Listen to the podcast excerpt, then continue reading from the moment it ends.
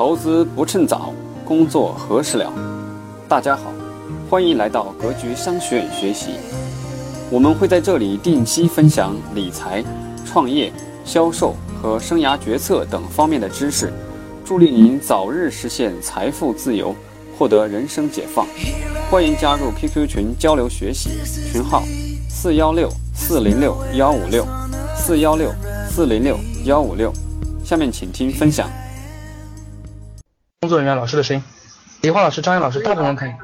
好，行，那可能是一瞬间，因为现在外面已经在下大雨了，呃，外面有些下大雨。今天上午，呃，事实情况是这样的，昨天我换了一个百兆带宽，结果换完那个路由器之后，我就发现有点不对劲，所以今天上午的时候呢也很卡。然后呢，刚刚上课之前很好，现在我担心的事情又来，所以我现在废话不讲，赶紧讲。所以。你的产品必须得用户用，这还是证明了闭门造车行不通这么一个观点。围绕用户，围绕用户，围绕用户，就是这么一个意思啊。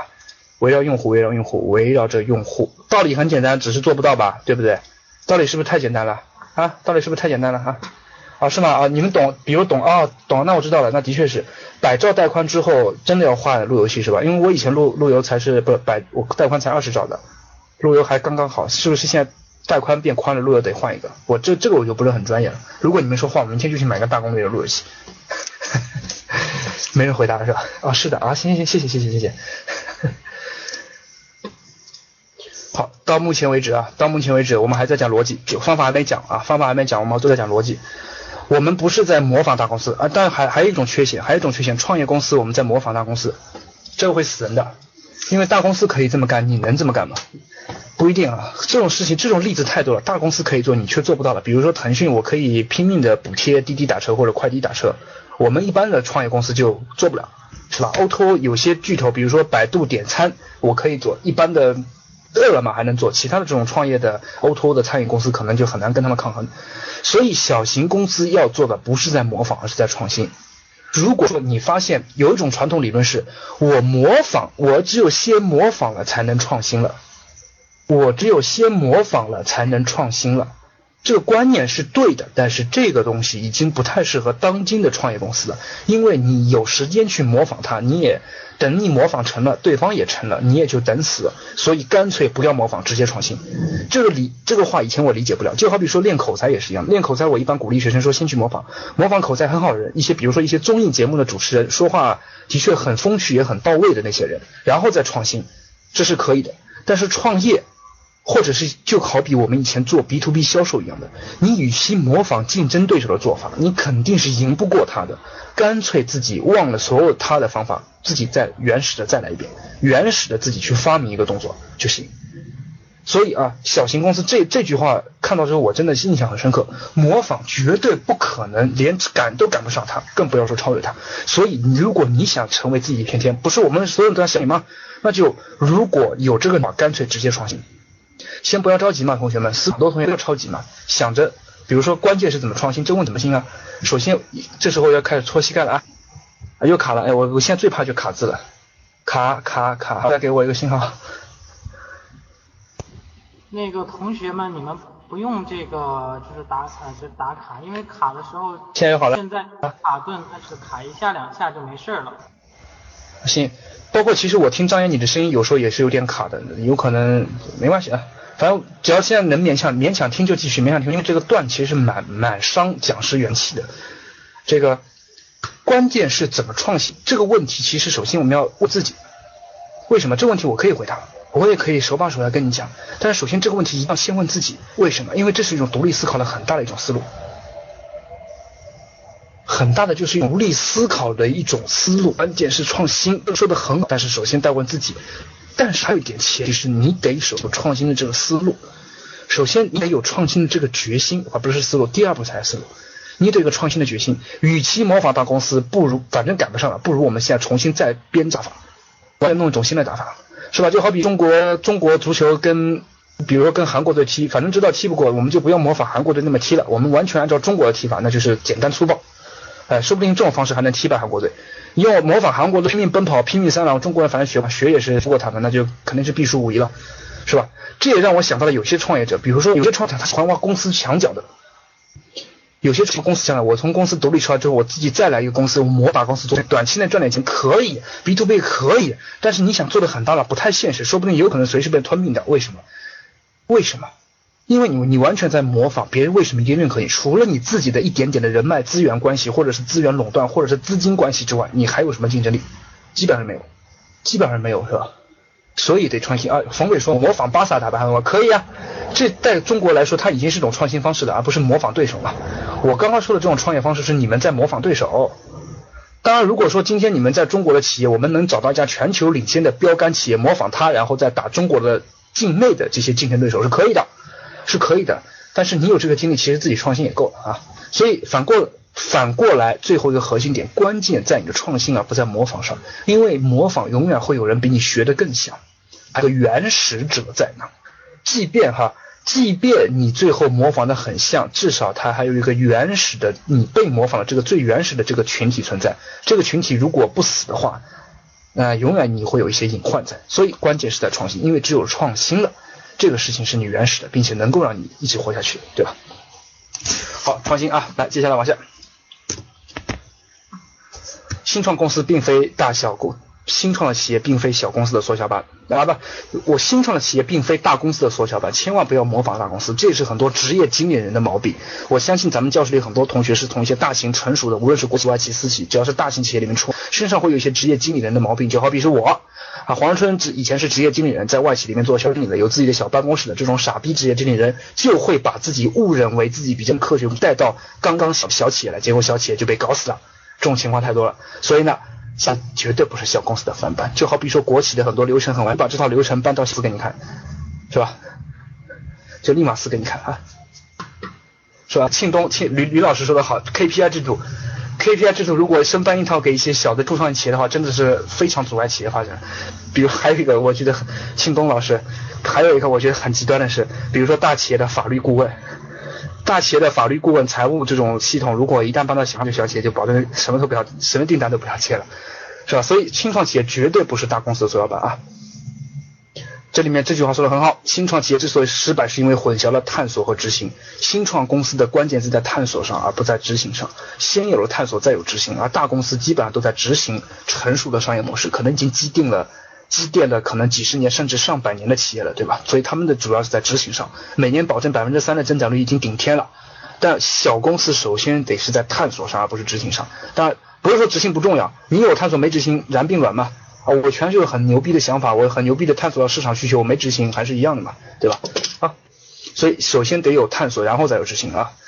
呃，好，这一页我很快带过了啊，因为时间有限。好，所以呢，实际的创业路线怎么样吧？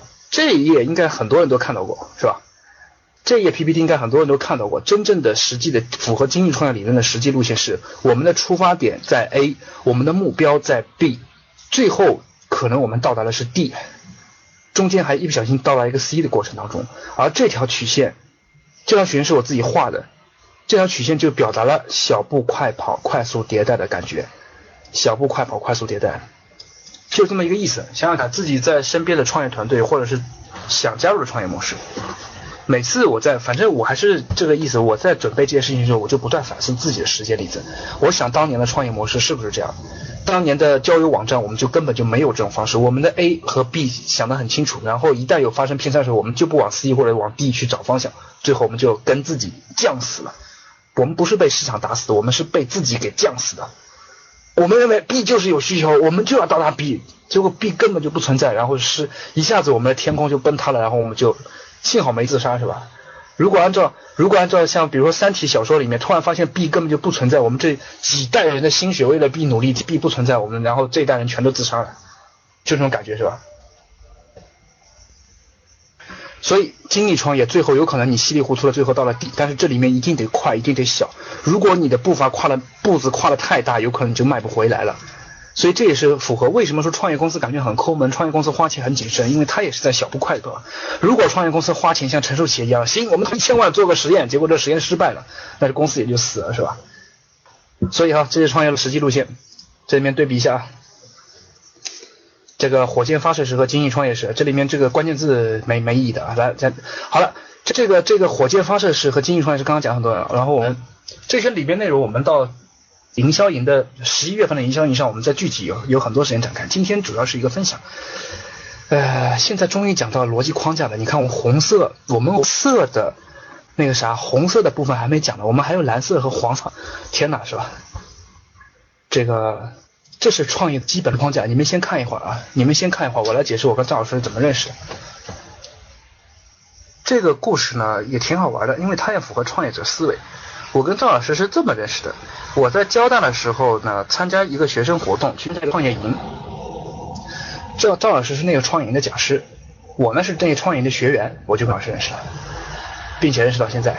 那事情是零八年的事情，也就是我跟赵老师认识七年整了，也对，现在是九月份，足足七年整。这个这个故事的重点是，其实你们认识很多老师前辈，你们跟他们保持的沟通能不能长达一段时间，并且是深入信任的沟通？这个问题的关键点，我跟赵老师怎么认识的，这个不重要，是我认识他之后怎么能保持这么长时间的关系的，这个很重要。这故事应该蛮有启发的吧？这故事是不是很有启发？后来我去问那个培训机构，我说像我这样的跟这些那那届培训营老师还不单赵老师一个，他有一个赵老师，还有一个姓李的，一个姓邹的，一个姓徐的，一个姓马的，至少我现在说出来已经五个老师了，我结果跟那五个老师关系都特别好。赵老师也都认识那几个人，都到目前为止都在深刻的影响了我的很多生活。很奇怪，我就后来我就回到那培训机构的时候，我就会问那当年的那些老师，我说像我这样的回馈你们机构的，并且还能跟当年机构那么多老师保持到现在很好联系的多不多？他说就你一个。他说就我一个，我觉得我觉得很开心啊，是吧？我觉得我很开心。我觉得我觉得这事情也不难了，我觉得这事情也不算难，对吧？不就是跟老师多保持联系？我又不是天天跟他们喝酒。我只是偶尔跟他们认识一个，互相是同一类人。你们说的好，价值观互相是同一类人。然后自己本身我自觉得自己那时候比较有心，比较主动积极，不是等着老师来给我服务，而是主动去老师。但也不是拿着很多傻问题去骚扰老师，还是真的去请教，是吧？真的去请教，真的去请教请老师啊，真的是这个这个想。对方帮助我，我也可能有一些提案可以反馈给你啊。以这种心态跟人家保持一个长期合作的关系，对吧？长期合作的关系，所以这不是很好吗？对吧？很简单，其实这事情很简单的，一点都不难。逻辑框架，精益创的逻辑框架，精益创的逻辑关框架在这里面啊。下面的两个圈子估计今天来不及讲了，估计今天顶多能展开到这一页就差不多了。下面两个圈子，第一个第一个循环要注意两个循环，擦掉。上面，呃，我我画中间画条黑色的线啊，上面那条黑色的线是叫一条逻辑，下面那条黑色的下面黑色线下面叫两个循环，两个循环其实就是两种方法，这两个学习的概念不一样哈，前面这个学失败者，后面的学习是学习自己的过去，学习自己的过去，所以呃上面那个明显是在上面那个现在是黑线下面的左侧是其实讲的是一种用户探索用户，这里面学习是学习。他竞争对手的通报，顾名思义，访谈观察，顾名思义。下面那个循环，下面那个右面那个循环，现在随着我的笔啊，右面这个循环，黑线下面的右侧这个循环，这个学习指的是学习自己的过去，因为你在快速迭代，设计 MVP，MVP 待会儿我点点一下定义好了，测度，测度指的是你的测试的各种反馈，但测度的工具比较比较复杂，比较专业。呃，今天测度工具肯定是不展开了，因为这个东西太复杂太枯燥啊。说上来，然后黑线上面，先把这下面两个工具我大概说说是有什么用的，回头有时间我们再展开。上面条逻辑今天是一定讲完的，这条逻辑就是经营创业的基本框架。首先你由用户探索到个用户验证，然后再到用户积累，最后到公司运营，这是完全把经营创业的拆开的思路。这我认为认为这个思路非常的微妙。为什么？因为上来，你们知道我们大部分人会犯一个非常不是本质的错误了。是非常，也不不是一般的错误，是非常本质的、非常致命的错误是什么吗？上来就到第三步，用户积累。他妈的，你用户是谁都不知道了，你想要什么人都不知道，你积累个毛啊！积累，积累来一堆根本就没用的人，干嘛呢？很很很戳膝盖吧？这句话，很多人上来，我要建个群，五百个大群，一个礼拜全部建完，然后做什么活动啊？天哪！我觉得，哎呦。除了证明你执行力很强，证明你一段短时间内很有激情之外，还能证明你什么呢？所以先不要急着用户积累，当然，如果说你做过很充分的市场调查，一瞬间火候到了去见大群，行，那就是应该去见大群，就是应该去做这样的大的动作。但如果你自己没想清楚的时候，那就干脆回到第一步，用户探索，探索，然后再第一步工具是用户探索，第二步再去用户验证。如果发现问题的话，回过头来继续轴转，轴转，这个轴转很重要啊，而且轴转的周期也很重要。如果发现用户探索到用户验证这两步之间有问题，回过来继续用户探索，然后再继续用户验证。再探索，再验证，再探索，再验证，只有到一定程度之后，一定到了程度之后，再花一下回到用户积累上。只有你认为对的时候，才用到积累用户积累上。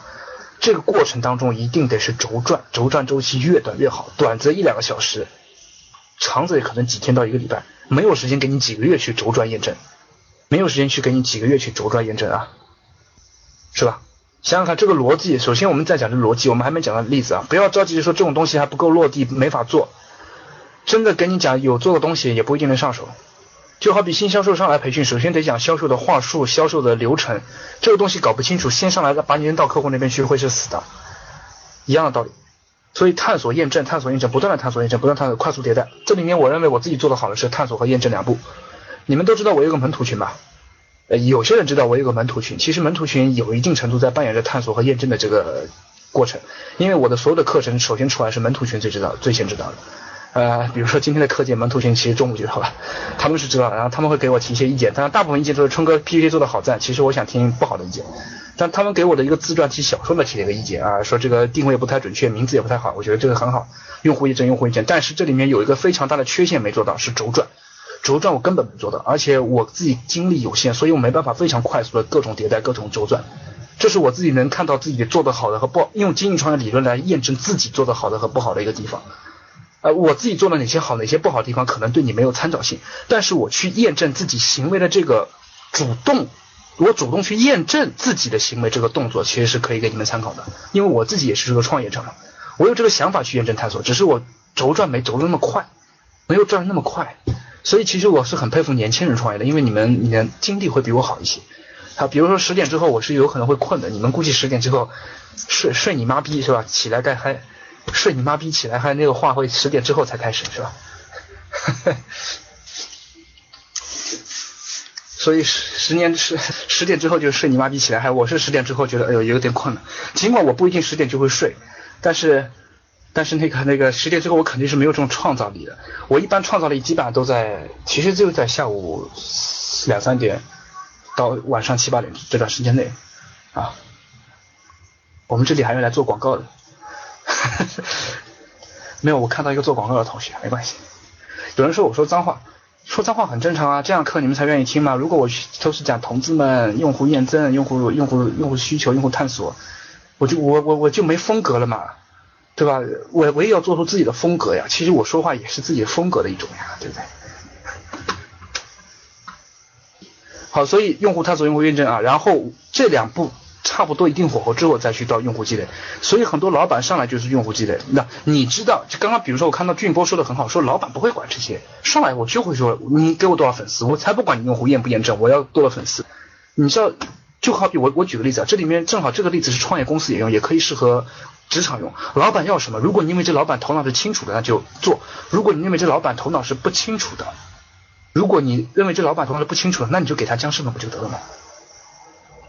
给他僵尸粉不就得了吗？他说我要我要五万粉丝，不管怎么样给我建五万粉丝。你认为老板想的不好，方向错，我们还没有准备好去怎么运营这五万粉丝，你盲目的要我这五万粉丝，那我只有一个办法，我给你去买僵尸粉。僵尸粉怎么买？再想办法吧。至少我给你的粉丝都是假，你要一个礼拜之内先五万就五万，反正我完成了，至少证明我执行力。这叫做上有政策，下有对策。但如果说你正儿八经的跟着好老板去做一些真正好的事情的话，你应该脱口而出的不是老板五万，而是老板先缓一缓，我们先五百吧。我们先五百来验证一下这个对不对，然后，然后我们再看看这五百是不是值得朝一万甚至五万去发展，这才是应该做的事情，对吧？很简单吧？这很简单啊，思路很简单，思路很简单。这话能不能跟老板说？这这这个这话的内容很简单，思路也很简单，但是跟老板说出来的方式和底气，这个东西就是要看内功了。我发现难是难在这里面，难是难在这里面啊。谁说一个人就有五万个号？一个人哪能注册五万个号？真是的，一个微信顶多是一万粉丝，但一般一万粉丝的微信也很牛逼了。哎，没有了，你要你要买的话，自然有 vendor 有这种供应商，在淘宝上一搜微信僵尸粉、微博僵尸粉多的是，这是另外一回事了。他们有这种软件和大型的机房可以做这事。我以前卖过微博僵尸粉。好，呃，框架验证两个闭环，呃，这样，呃，蓝色的我就不讲了，蓝色的我就不讲，我我很快把课件过一下。红色的红色的还有两页没讲，这里面有讲到一个是 MVP。然后呢，蓝色的就是定义。我现在把课件快过一下，然后我们简单回答一下问题啊。蓝色的我会讲整个头脑风暴和深度访谈和失败的各种的一些方法和工具。然后头脑风暴的工具在这课件里面还没有，下次十月四号的时候我会把头脑风暴的工具拿出来。不要小看头脑风暴，往往我们大部分人做的头脑风暴都是做不了的。往往我们大部分头脑风暴根本就不是头脑风暴。头脑风暴就应该是你看我不爽，我就给你一嘴巴；我看你不爽，我就踢你一脚，这才叫头脑风暴。因为只有这样才能真正验证出市场的观点，而不是你们几个老板的观点。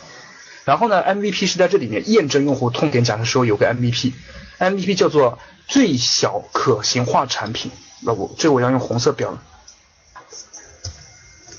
哎，对，吕老师说的对，头脑风暴主持人很重要。对，一不小心有可能会掉入主持人自己的思路当中去，甚至掉入某些人的思路当中去，这都是不对的。呃，MVP 是最小的可行化的产品。这两个两个关键字，第一个是在这里面啊，啊，你们呃没关系，我就停在这页上。我知道你们喜欢看丝袜和美女，我就停在这页上。然后我讲这个 MVP 里面最关键两个字是第一个最小的产品功能，第二个是最小的产品天使用户，就这两点。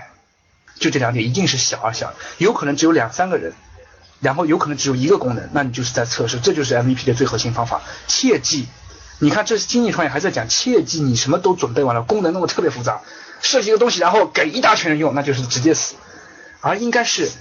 就好比做菜一样的，我先把这个菜洗完，我先让一两个人看一下，菜做到一半，我自己尝一尝，一两个人看一下，最后菜端上来，还没有端到客人面前，我自己想再看一下，最后端到客人面前，这是一份一道完美的菜，有这种感觉在，有这种感觉在啊，一定得用最简单的功能，在一个最小的群里面试，所以现在其实做很多互联网粉丝群都有个概念叫做天使用户群，天使用户群，对吧？天使用户群。所以像格局的铁杆粉丝啊，格局的格局会呀，包括我的一小部分门徒啊，但门徒的涵盖涵盖范围太小了，门徒才四十几个人。但比如说曹军老师最近刚起来格局会、格局校友会，他的涵盖群体就大一点。这些其实就是天使用户的感觉。那我们格局如果推出一些新的产品、一些新的活动，都会先通知他们。他们如果说觉得很好的话，我们就执行；如果他们觉得有问题的话，那就再改。这是我们想做，尽管这一步其实我们做的还是不够，但至少 MVP 这个概念其实。其实我相信很多格局的老师也是第一次听到 MVP 这概念，但实际上我们正在做这个 MVP 的这个动作。所以啊，天使天使用户其实很简单，比如说，比如说你们是有些同学说我是卖在线的水果，挺好啊，找几个天使用户嘛，弄一个很小的粉丝呢。你们说的 MVP 是指 NBA 的 MVP 吗？Most valuable pig 最有价值猪。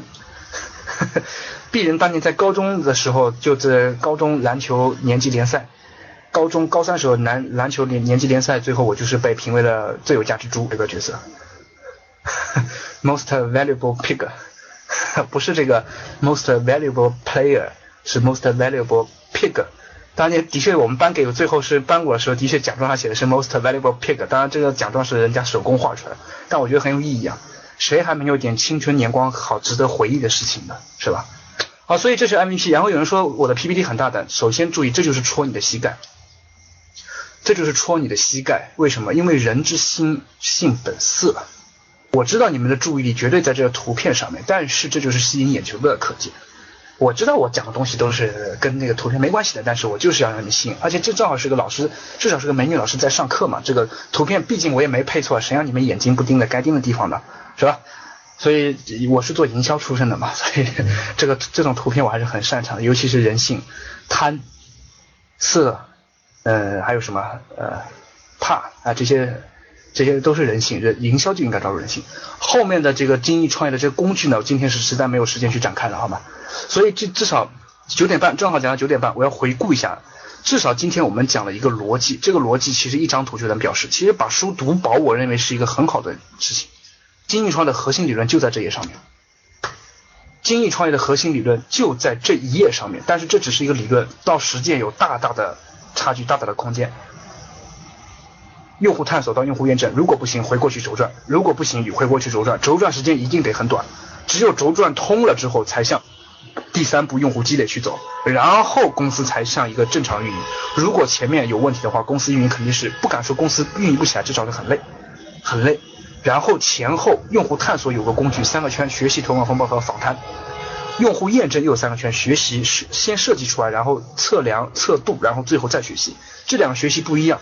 前者第一个圈的学习是学习别人，因为你在探索阶段是要学习别人的实经验。第二个你在验证阶段的时候，你要学习的是什么？学习的是自己过去的，回过头来审视自己。所以写日记其实蛮必要的，尤其对创业者来说。哎，还有问题，为什么对创业者的想有创业的思维的人写日记很重要呢？是因为未来你可以出书的呀。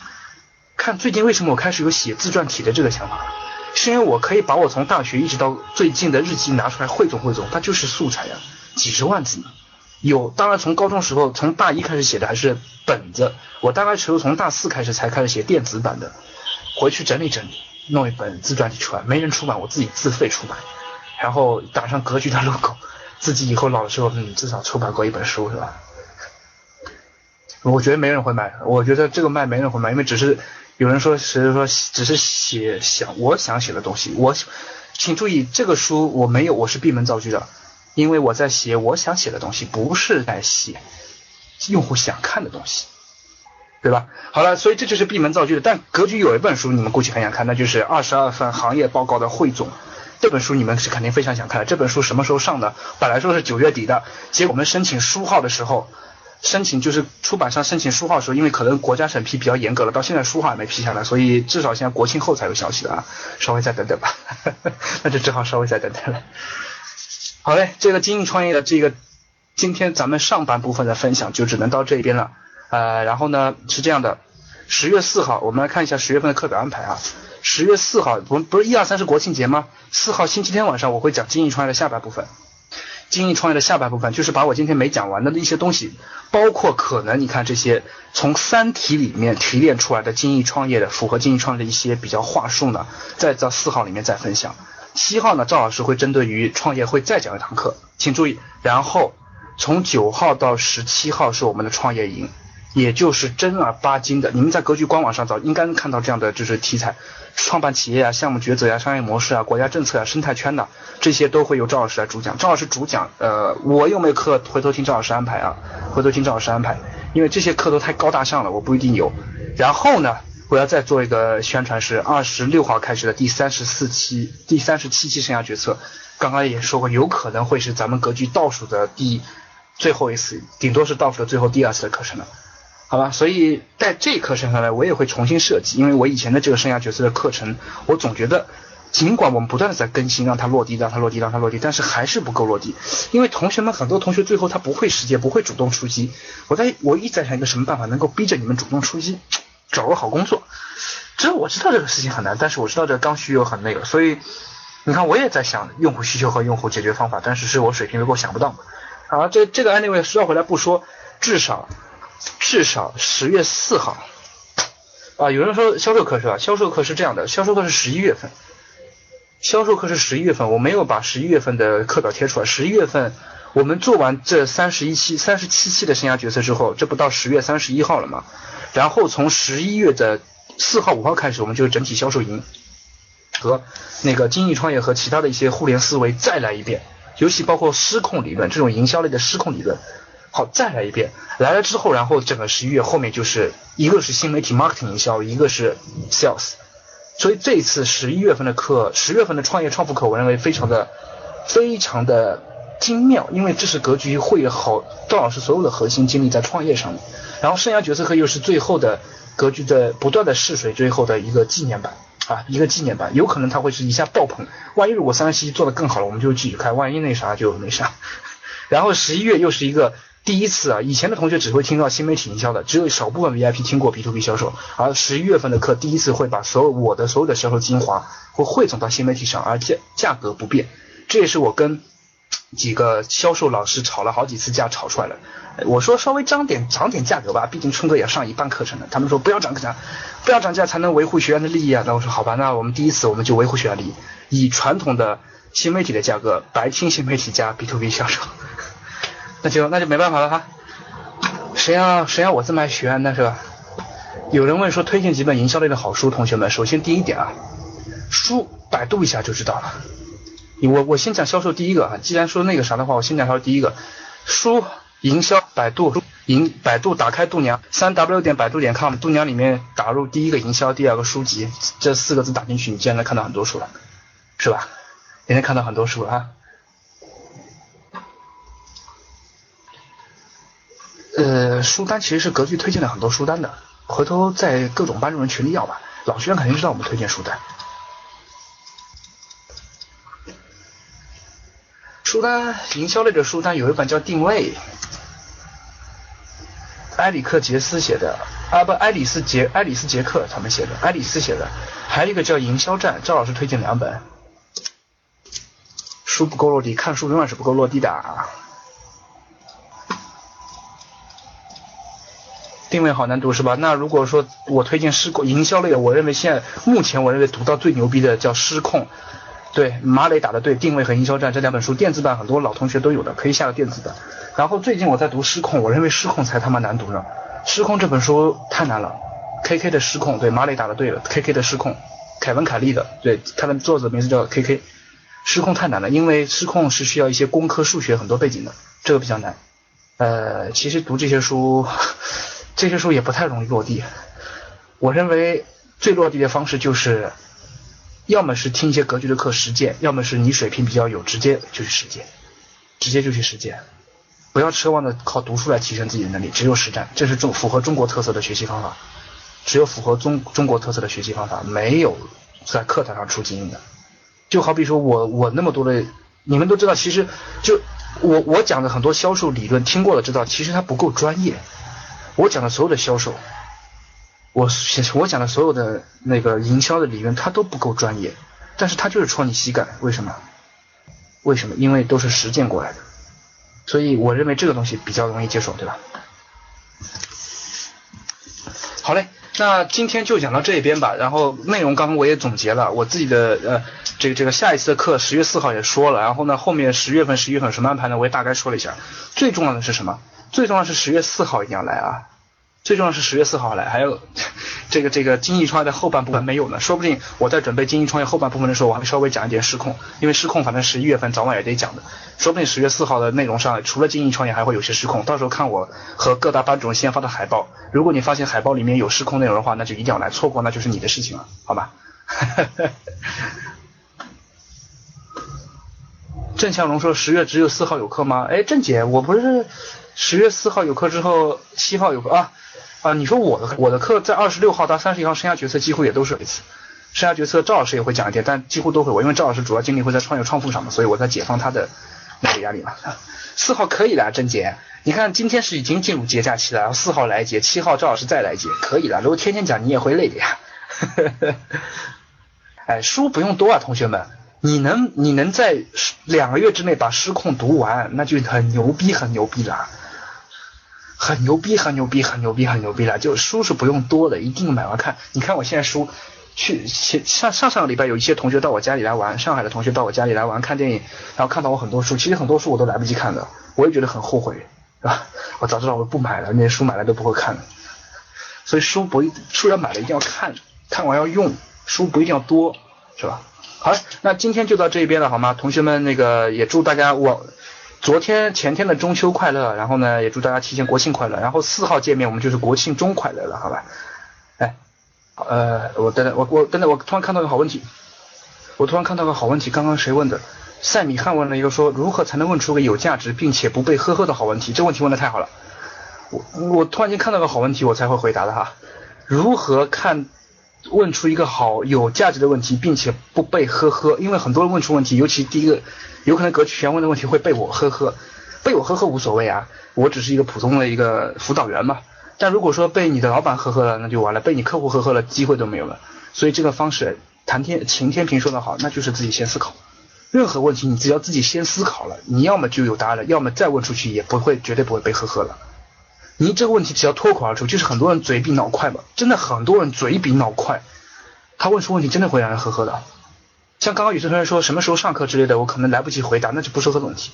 有些同学问我说，春哥性格内向，能不能做销售？这种问题真的很容易被呵呵的，为什么？自己先想一想吧，自己先想一想，性格内向是不是做销售？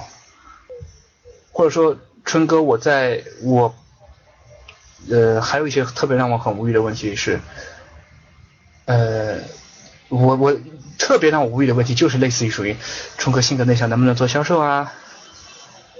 呃，我今天晚上，我今天晚上，呃，春对，还有类似今春哥今天晚上我加班听不到课怎么办？这类问题也蛮蛮让我呵呵的。然后我。呃，所以啊，其实这个你怕自己问出呵呵问题，就这个问题先自己想，先不要问出去，逼着自己先想，想完之后有可能答案就知道了，正好不用问了。如果答案还是不知道，至少你也已经想过了，跟对方再沟通也有基础了。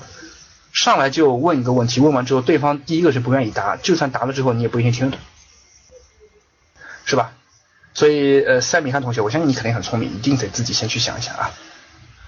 呃，这里面这个三十七期没有课前答疑吗？三十七有的，三十七期有答疑的，有一对一，不是课前是课后，一对一的所有的一对一的个性辅导都是有的，每个人都有时间。说到这一对一啊，很多同学是蛮激动的。我排的时间他跟我答疑，我不排时间他就不再来找我，也也验证了二八原则，只有少部分同学会在课完了之后还会主动的积极来骚扰我，大部分同学就害怕的不敢来骚扰了，这对自己没任何好处，对自己没有任何好处，好吧？呃，有人问说，呃。性格内向外向能不能做销售，能不能做技术，这些问题都自己想啊。什么事情跟性格其实都没关系，什么事情跟性格都没关系啊。只有心中，呃，这样超级课程表如何盈利这个事情我真不知道，知道了我也知道我也不说，因为这问题说起来一言难尽。门徒是不是我自己选的？是的，门徒都是我自己选的。呃，怎么成为门徒以后再说吧。最近我们图可能还会踢掉一批人呢。呃，求骚扰方式，我的骚扰方式在网上是公开的，有些飞行员都能直接打我电话，我都很惊讶，为什么你们找不到我的骚扰方式呢？呃，上海有新老师吗？上海暂时没有新老师。呃，嗯，亚东说的好，销售不是说多，而是听得多，很多内向人是做销售做的不错，对，说的太好了。比如说我就是很内向的一个人，我真的是很内向的一个人，我是有自闭症的一个人。呃，张云杰说如何分析别人的盈利模式？哎，云杰，这个问题自己先想。我知道你已经问到点上了，你想知道这公司到底盈不盈利了，是吧？我我要能不能加入这个项目？我能不能去做这个事儿？怎么去盈利？自己先想一想。我提醒几个点：第一个是看他一年的营业收入，第二个是看他公司的员工人数。不要听他讲什么，而是听他客观的公司的情况是怎么样的。这样能判断得出来，因为他讲的永远是未来盈利不得了，永远是下一个马云啊。好嘞，呃，大概就说这么多吧，好吧，后面也不多说了，那个时间也不早了，咱们也可以早点休息了哈。刚刚有人说，刚刚有人说我创介绍书，其实我刚刚一直在介绍书嘛，只是有可能你没听见，或者是进教室晚了，我就我就不多说了。